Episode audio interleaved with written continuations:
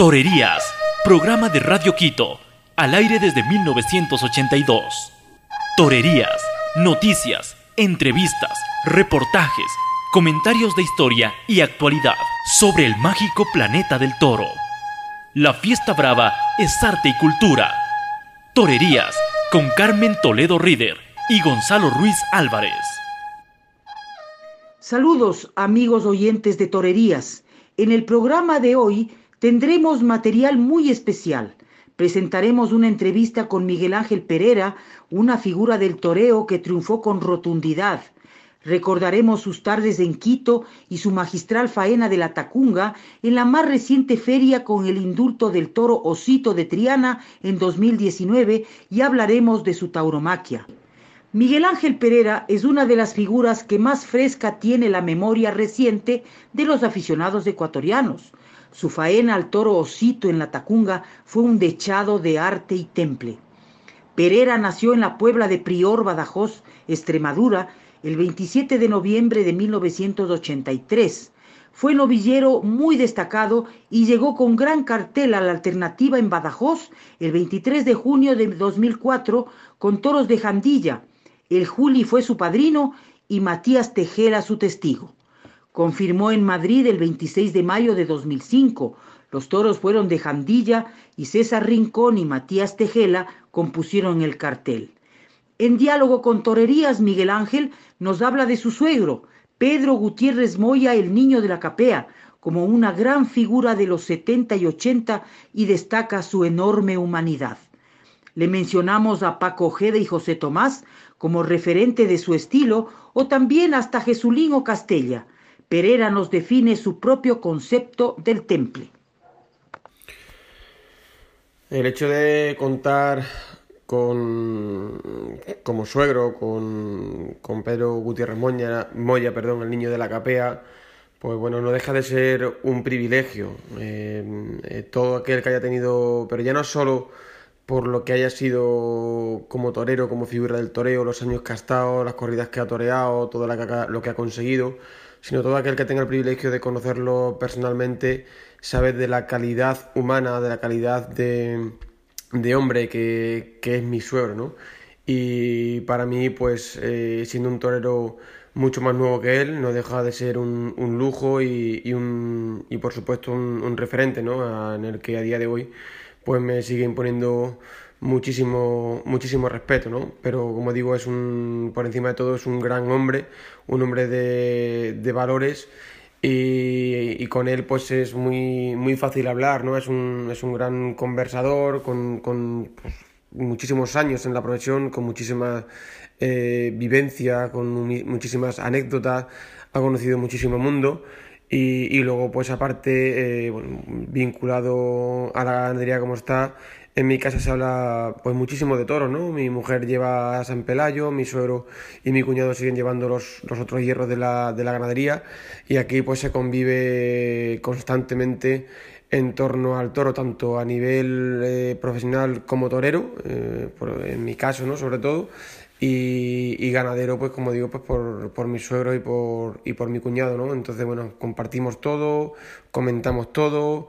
Eh, mi suegro, pues cada vez que puede se escapa, se escapa a verme, está siempre muy pendiente. Es un hombre tremendamente prudente, pero, pero por supuesto que es un lujo tenerlo, tenerlo ahí, ahí cerca, ¿no?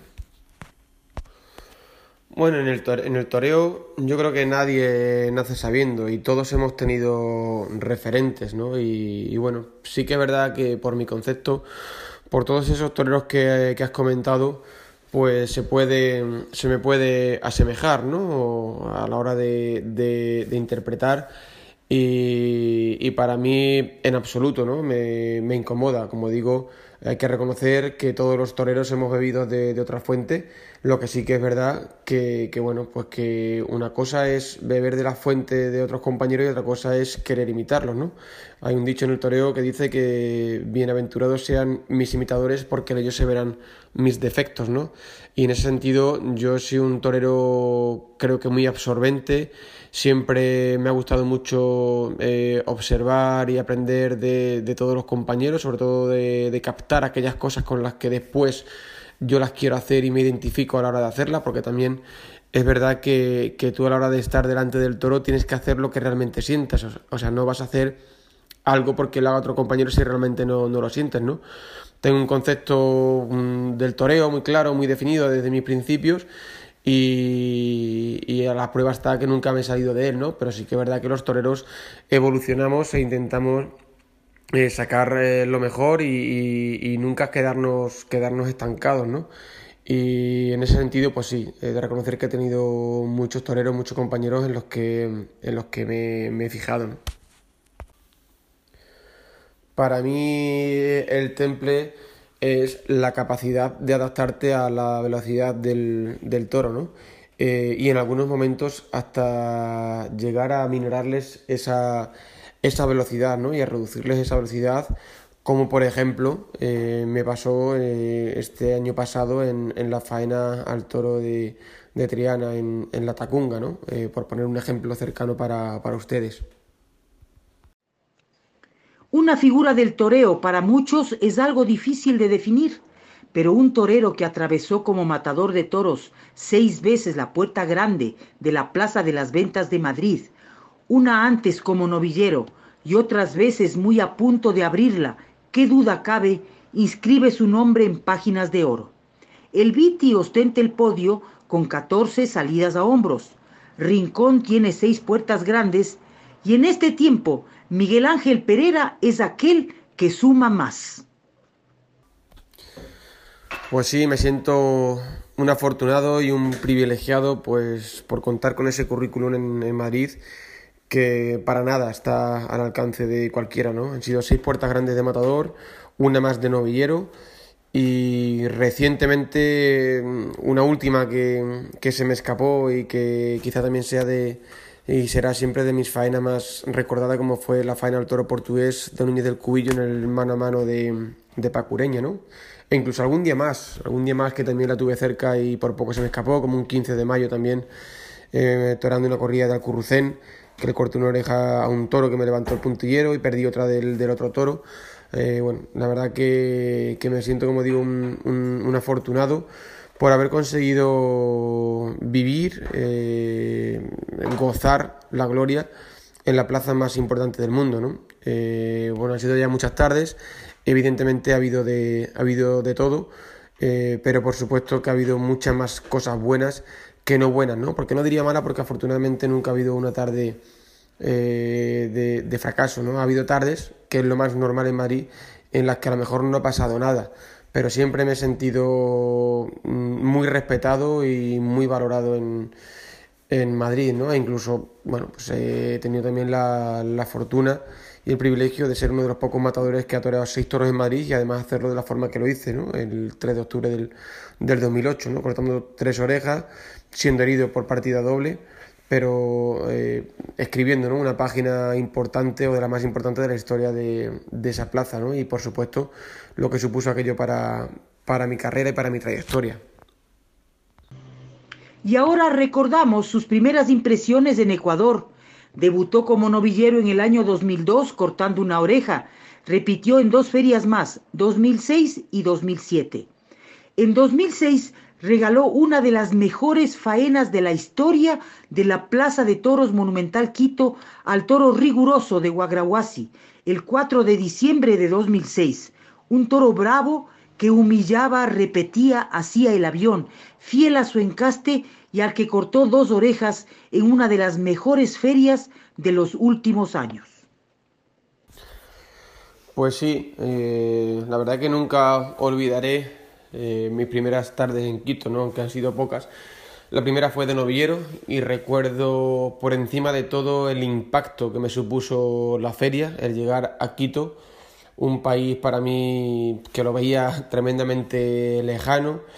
Eh, llegar allí, encontrarme la cantidad de españoles, de aficionados españoles que, con los que coincidía aquí en otras ferias de España, aparte de los profesionales que allí nos eh, coincidíamos en, los hoteles y luego el ambiente de la feria, ¿no? Creo que habéis sido un, ejemplo, un referente y es una enorme tristeza que, Quito esté cerrado, ¿no? Esa plaza con 16.000 personas prácticamente lleno todos los días, esa alegría, ese colorido, ese ambientazo, no solo en, el momento de los toros, sino en lo que era alrededor de la plaza de Quito.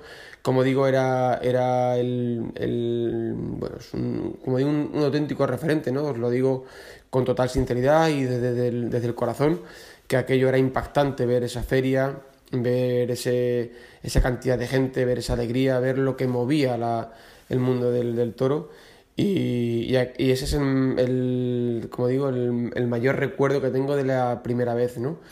Y después recuerdo, el segundo recuerdo, pues también para mí será inolvidable, porque ese 4 de diciembre, eh, que además le corté las dos orejas a ese toro extraordinario de, de Guagraguasi, eh, aparte de ser el cumpleaños de mi hermana, que cumple los años ese día, era la primera corrida que toreaba eh, de la mano de Fernando Cepeda, ¿no? Entonces, pues para mí, como digo, pues también siempre será una fecha inolvidable. Y ahora la Tacunga, una tarde triunfal con dos indultos en la que el toro Osito de Triana quedará en la retina de los buenos aficionados. Una lección de temple, acaso la faena soñada, aunque como decía Antoñete, esa siempre será la próxima. Mi presentación en La Tacunga el año pasado eh, fue la soñada. Ya con el primer toro pude estar a gusto y pude cortarle las dos orejas de no haber sido por, por la espada, pero es verdad que ese segundo toro mm, me permitió hacer el toreo, sobre todo sentir el toreo como hacía tiempo que, que no lo hacía. ¿no? Hay veces que los toreros salimos de una plaza con el triunfo, con dos o con tres orejas, y, no salimos realmente satisfechos, ¿no? Parece que no, que bueno, que no, no, te ha quedado nada, nada dentro, ¿no? Y sin embargo ese toro me permitió expresarme y, como digo, hacer y sentir el toreo eh, desde lo más profundo, ¿no? Acercándome quizás mm, a, a esa faena perfecta que estoy de acuerdo que, que bueno, que, que creo que que difícil alcanzar, que por lo que he oído también a, muchos compañeros ya retirados te vas de la profesión sin llegar a, lograrla. Pero también es verdad que cuando yo entreno, eh, cuando toreo de salón, pues tengo idealizada ¿no? pues una, una, forma de torear, una forma de expresarme, que después es la que quiero llevar a, la plaza. ¿no? no siempre se consigue, ¿no? pero es verdad que, que en tu carrera pues hay tardes, hay momentos, hay toros que te permiten acercarte a, a, esa, a, ese, a esa faena idealizada o a ese toreo que uno va, que uno va buscando, ¿no? Y, y en ese sentido, el segundo toro de ese día, pues me permitió hacer pues ese toreo eh, largo, lento, de mano baja, reducido, eh, ceñido, hondo, son eh, muchas cosas ¿no? que, que, como digo, eh, ahora mismo se me vienen a la, a la cabeza de, de esa faena y, y, de la forma en la que me pude expresar. ¿no? Y bueno, pues la verdad que me traje un, un maravilloso recuerdo y ojalá y sirva pues para, para crear ¿no? un vínculo con, con, la afición, que al final es nuestra, nuestra comunicación, nuestro diálogo con, con, con el público, ¿no? esa forma de, de uno torear y de uno eh, interpretar el, el, toreo, ¿no? y lo que quiere es que se sientan identificados con, con lo que tú haces y así me lo, me lo hicieron sentir. ¿no? Ojalá que este gran torero repita pronto en la Tacunga, se lo tiene merecido Cerramos este segmento con el pasodoble Miguel Ángel Pereira de José María Arrabal.